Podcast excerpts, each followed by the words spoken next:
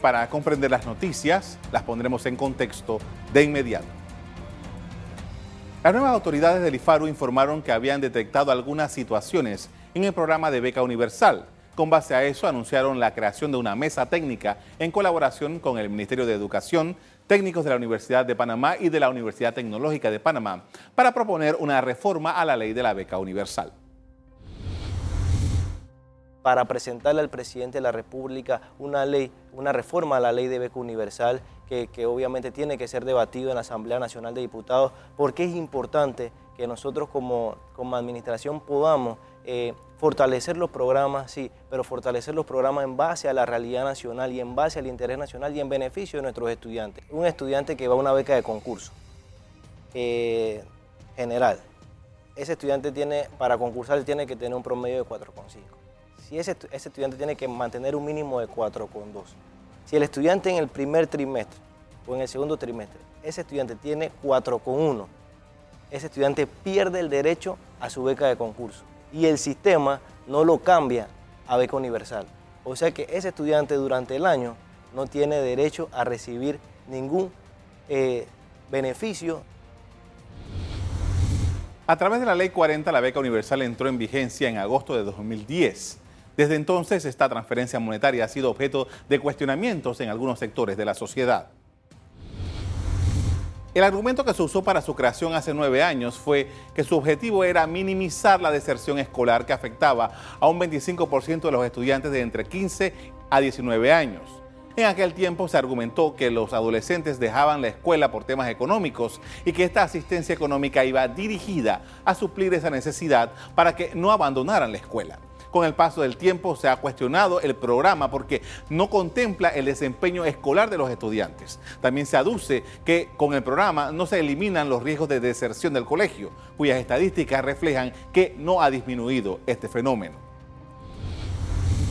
Datos publicados por el diario La Prensa precisan que en los últimos nueve años el presupuesto destinado al pago de la beca universal pasó de 17.1 millones de dólares en el 2010, cuando fue aprobada la ley que la regula, a 187.1 millones de dólares en el 2018. En el primer trimestre de este año, el IFARU desembolsó 67 millones de dólares para la beca universal. En total, 614 mil eh, eh, estudiantes recibirían esta beca de acuerdo a la matrícula documentada hasta octubre de 2018. Para estudiantes de primaria, el pago es de 90 dólares, para los de premedia son 120 dólares y para la media el pago es de 150 dólares. Los costos de la beca universal en todos estos años aumentó no solo por una mayor cantidad de estudiantes en el sistema, sino por el alza de la asignación en todos los niveles a partir de 2015 y la extensión del beneficio a estudiantes de escuelas privadas. Nos acompaña Ileana Molo, secretaria general del IFARU, con quien vamos a hablar acerca del programa de becas que adelanta esta institución. Buenas noches. Buenas noches, Carlos. Eh, en primer lugar, quisiéramos, bueno, porque quizás es el tema que más se discute, hablar acerca de la beca universal. Eh, la beca universal, eh, vimos hace un rato que el señor director del IFARU estaba hablando de la posibilidad de hacer algunos cambios y que había una comisión que iba a estar trabajando en esto. ¿Qué nos puede adelantar sobre eso? Pues es una buena noticia eh, para que todos lo conozcan, que sepan que se está estableciendo una mesa técnica eh, compuesta por representantes de la institución, por académicos, en especial la Universidad Tecnológica, la Universidad de Panamá, y pues abierta para otras instancias también académicas, y es precisamente el espacio que nos va a permitir evaluar, replantear todo lo que conforma la beca universal. Eh, sabemos que hay eh, algunas incertidumbres que han, que han surgido por parte de la población, algunos cuestionamientos, y pues es el momento preciso, ¿no? Para que vamos a tener para poder, pues, plantear todas estas circunstancias, todas estas situaciones y ver cuáles pueden ser las mejores soluciones, el mejor rumbo. Me, da la impresión, y usted me, me, aclarará, que no hay una agenda previa, o sea, se va a hacer un diálogo abierto para que surjan allí las inquietudes relacionadas con esta llamada beca universal? Pues sí, hay algo, eh, podemos decir que podrá haber una agenda, una agenda muy básica porque como contamos con una profesional que está dirigiendo la, el programa de becas universal, pues ella ha ido pues eh, descubriendo algunos elementos importantes que se deben abordar y va a ser precisamente el inicio para este diálogo que va, va a surgir, ¿no? Uno de los temas es la efectividad de la beca. Cuando se creó en el 2010 dijeron, bueno, esto tiene como intención bajar los índices de, deserción, escolar. pero parece que no ha ocurrido según las estadísticas oficiales. Esos son uno de los puntos que vamos a precisamente plantear dentro de esta mesa, buscar los por qué o cuáles son los puntos débiles que tenemos nosotros que reforzar y de qué manera pues va a ser la, la vía más óptima para poder lograr que esta ayuda económica les llegue a los chicos y no solamente pues de ser, o sea, eh, eh, salgan del sistema educativo, sino también que lo hagan con entusiasmo, que lo hagan con expectativas de que es un apoyo al cual son beneficiados, pero que a la vez tienen que recompensar con buenas notas, ¿no? Tenemos, eh, entiendo que en estos días se está pagando precisamente la beca universal. ¿Cuántos estudiantes están enlistados en esta, en esta entrega de, estos dineros? Em, alrededor de 656 mil estudiantes, un poquito más, 656 mil 44. es el total de los, de los chicos que, eh, que están em, disfrutando de este, de este beneficio económico. ¿Y cuánto le cuesta eso al Estado? Eh, la partida es por alrededor de 2 millones de dólares. Solamente Perdón, 200 este millones de dólares. En, el año. Claro o, en el trimestre. en el año. Eh, en cuanto a las becas regulares, las becas que se dan por la excelencia de los estudiantes, también se están contemplando algunas posibilidades de algunos cambios debido a lo que mencionaba el director, de que, bueno, eh, si el estudiante por alguna razón baja el promedio del 4,5, al final no puede, pierde esa beca y no puede acceder tampoco a la beca universal. Se está estudiando esto también. Claro, ahí lo que, lo que vemos es, pues es, pareciese como un, un tema de algo injusto porque, bueno, sin duda un, un, estudiante no puede gozar de dos beneficios.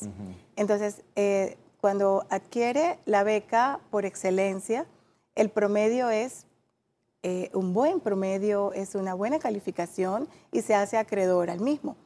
Eh, por supuesto, el monto es un poco más elevado que la beca universal. Em, sin duda, sería también un punto importante que debiésemos eh, tomar como, como elemento para poder contemplarlo, porque sí es injusto que el chico que verdaderamente se esfuerza, que trata de mantener pues, su, su calificación en un alto nivel, pues si baja del 4,5, pues automáticamente pierde la beca de excelencia de concurso y pues no, no está dentro de la beca universal. Entonces, no es justo que uno tenga un, se le trate de una forma y pues el, el otro pues se le exija mucho más. Pero bueno, lo que queremos lograr es que con el tema de la beca universal, crear un poco más de conciencia, crear eh, este nivel de educación a la población, al chico, al estudiante, que entienda que es un apoyo que se le está dando, que debe favorecerle para cubrir sus útiles escolares, para cubrir su alimentación, su transporte. Son puntos muy específicos a los que debe llevarle la beca para que tenga pues el, beneficio total. Pero, sin embargo, sí consideramos que es importante que, que se pueda buscar alguna medida en el que el chico que, que sí se esfuerza realmente, pues no se vea tan afectado ¿no? a la hora de, de hacer las comparaciones de una beca con la otra. Bien, ah, pasando un poco allá al, tema de las profesiones, a, las licenciaturas, a las maestrías, posgrados, etcétera. El, el, el, IFARU tiene convenios, creo que con casi todos los países del mundo, y hay una amplitud de, de posibilidades allí, pero varias veces yo me he encontrado con artículos en los periódicos que describen una situación que a Elifarú le ha preocupado, y esto no es nuevo, eh, tiene muchísimos años, de que se hacen convocatorias a estudios, becas en diferentes países y la convocatoria no logra captar muchas personas. No, eh, incluso hay algunas materias, algunas eh, becas que no se postula a nadie. ¿Qué es lo que ustedes han podido detectar? Mira, esta es una observación importante, porque hemos estado acostumbrados a ver un IFARO, un Instituto para la Promoción y Aprovechamiento de Recursos Humanos, en donde el estudiante o el interesado se acerca a, nuestras oficinas, a nuestras sedes, para buscar información.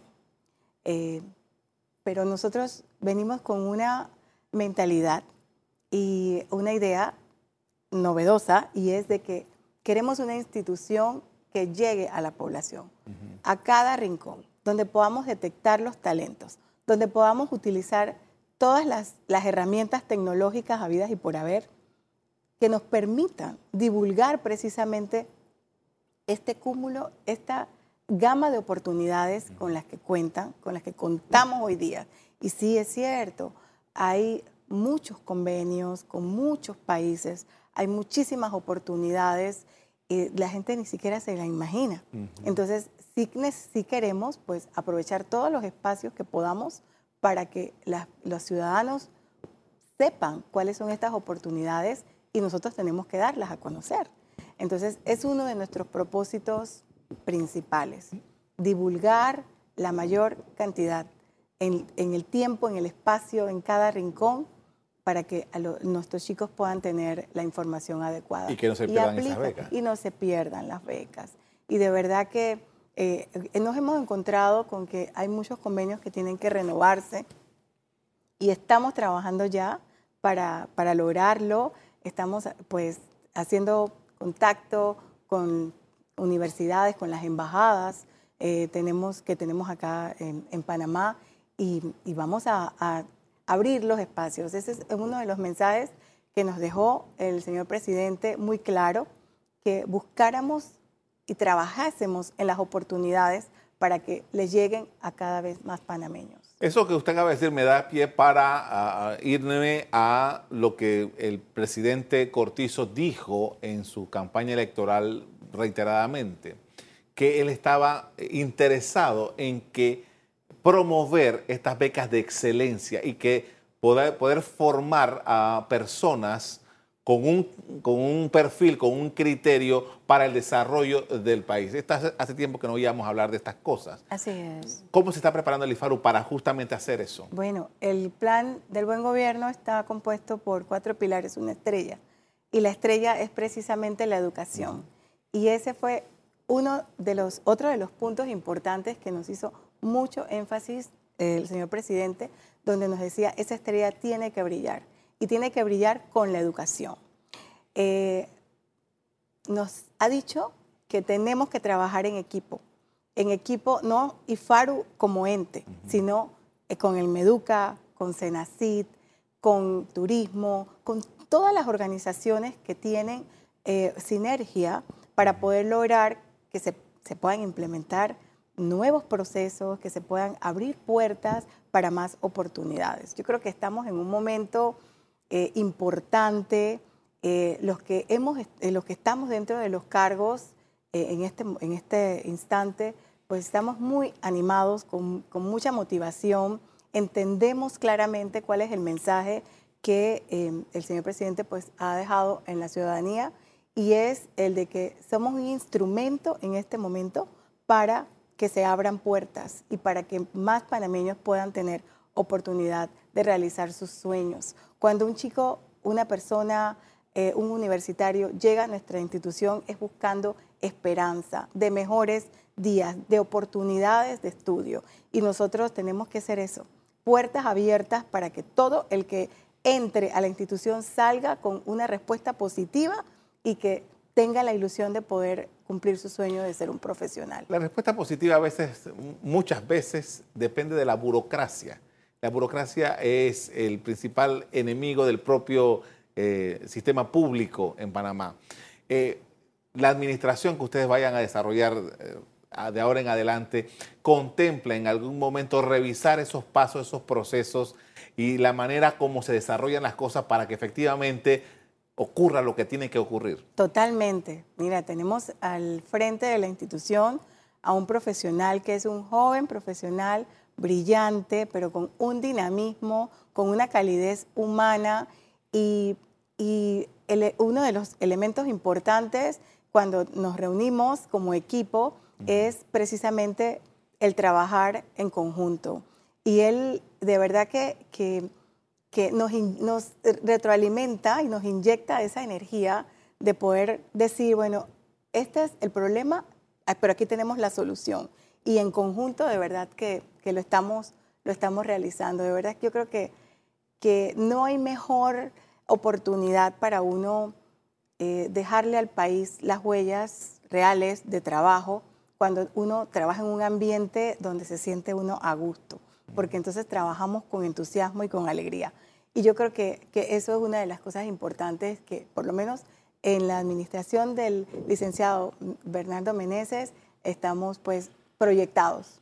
Eh, ¿Cuál sería el, el destino que eh, el IFARU quisiera dejar en estos cinco años a, la población panameña? O sea, ¿qué, ¿cuál es el legado? ¿Qué es el camino que se, ustedes piensan trazar? Una institución de puertas abiertas, una institución de oportunidades, una institución donde todos, donde haya equidad, donde no es solamente el que pueda tener de repente acceso a recibir la información más eh, rápida, sino abierta para todos. O sea, nosotros tenemos contemplado un trabajo en conjunto con las universidades, con las escuelas, con los profesores, con las instituciones. Es llegarle a la gente, es que la gente entienda de que hay oportunidades y que las oportunidades están ávidas para que sean tomadas.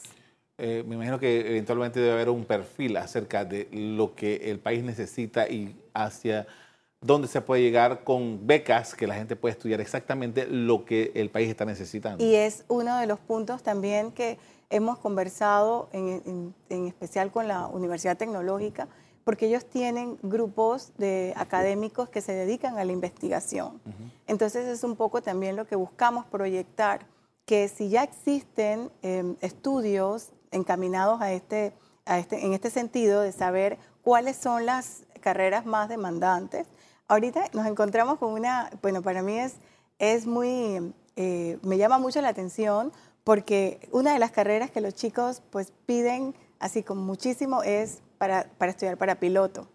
Eh, yo soy piloto de profesión, esa es una de mis carreras y pues es una carrera que demanda eh, tener un perfil porque no cualquiera puede volar un avión y aparte es una, una carrera también bastante costosa. Entonces hay que buscar los mecanismos para que los, los muchachos puedan tener acceso a este tipo de carreras.